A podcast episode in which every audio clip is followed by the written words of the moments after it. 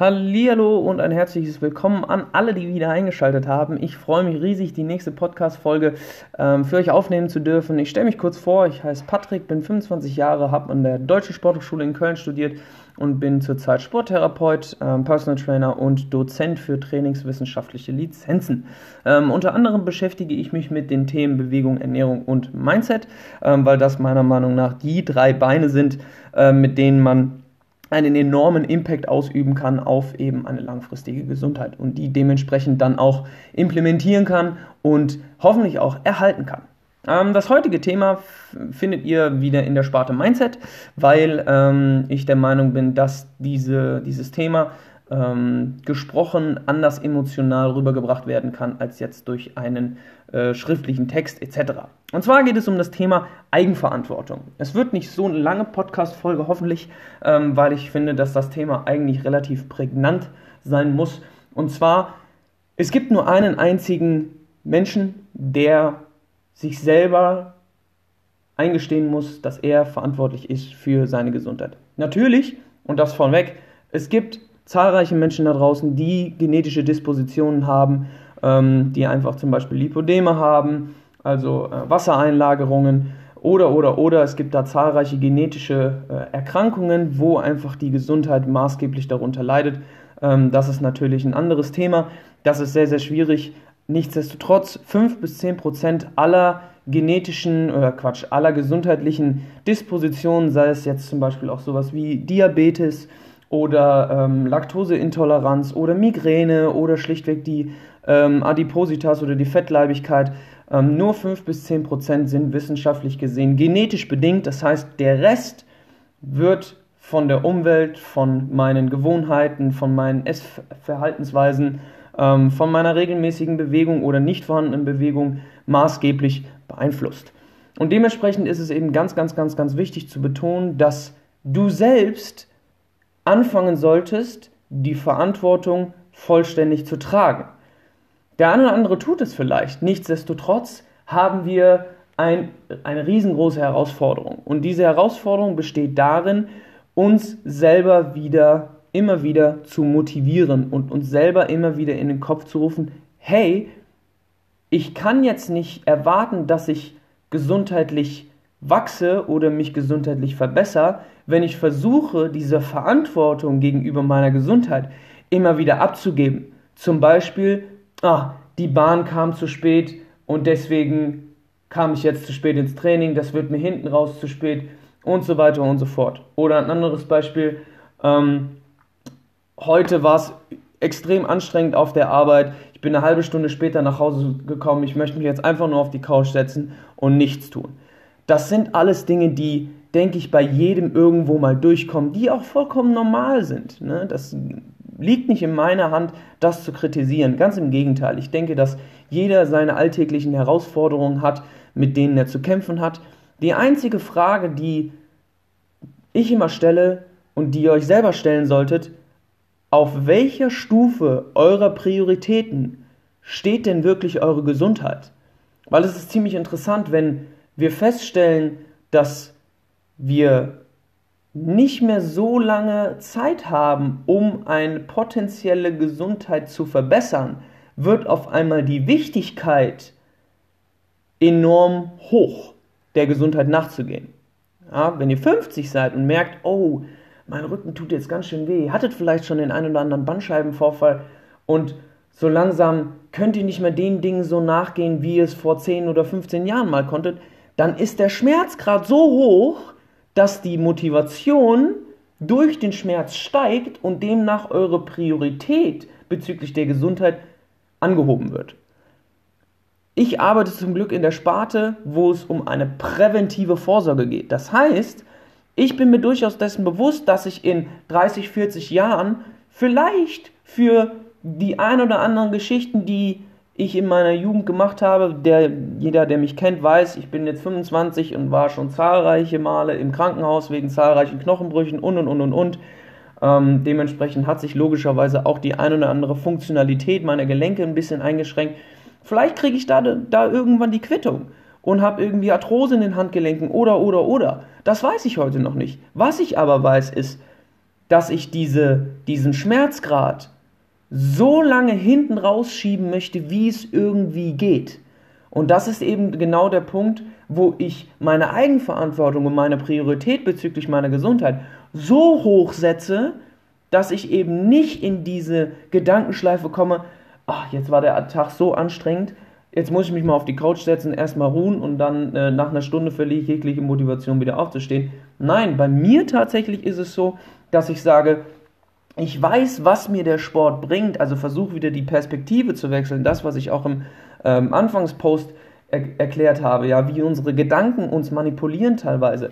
Ich versuche einfach mich dann wieder daran zu erinnern, nein, du bist derjenige, der die Verantwortung für deine Gesundheit trägt. Das ist nicht die Verantwortung von irgendeinem Kurs, der zu einer Zeit anfängt, wo du dann leider doch nicht kannst und dir dann selber die Ausrede sagst, ach ja, wenn der Kurs eine halbe Stunde später anfangen würde, dann würde ich es natürlich schaffen.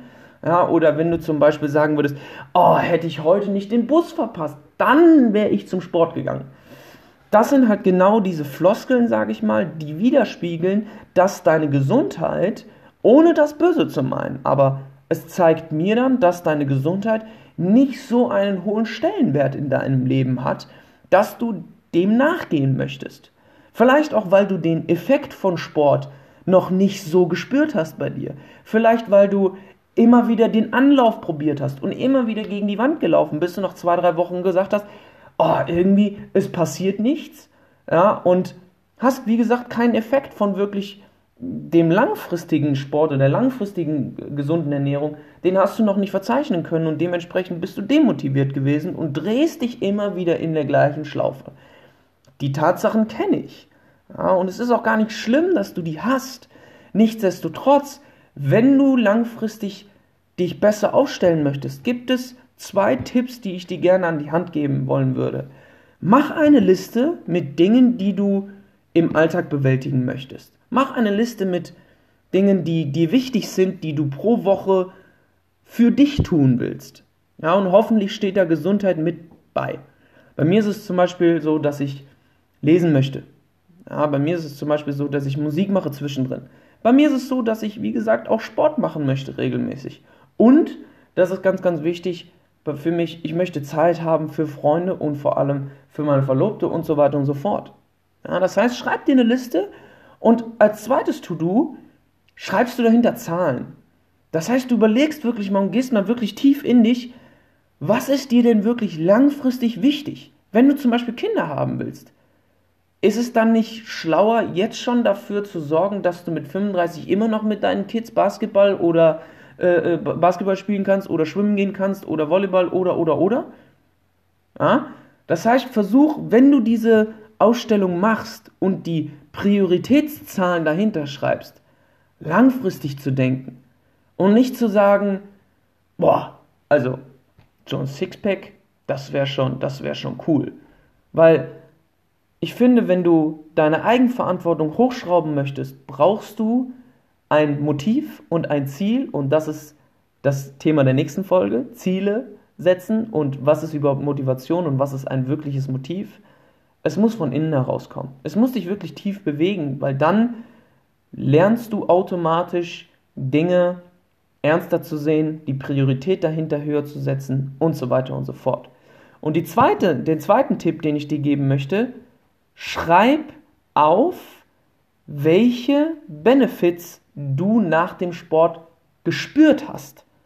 Ja, also mach dir das bewusst, was in deinem Körper passiert ist, nachdem du zum Beispiel eine Woche dich mal gesund ernährt hast.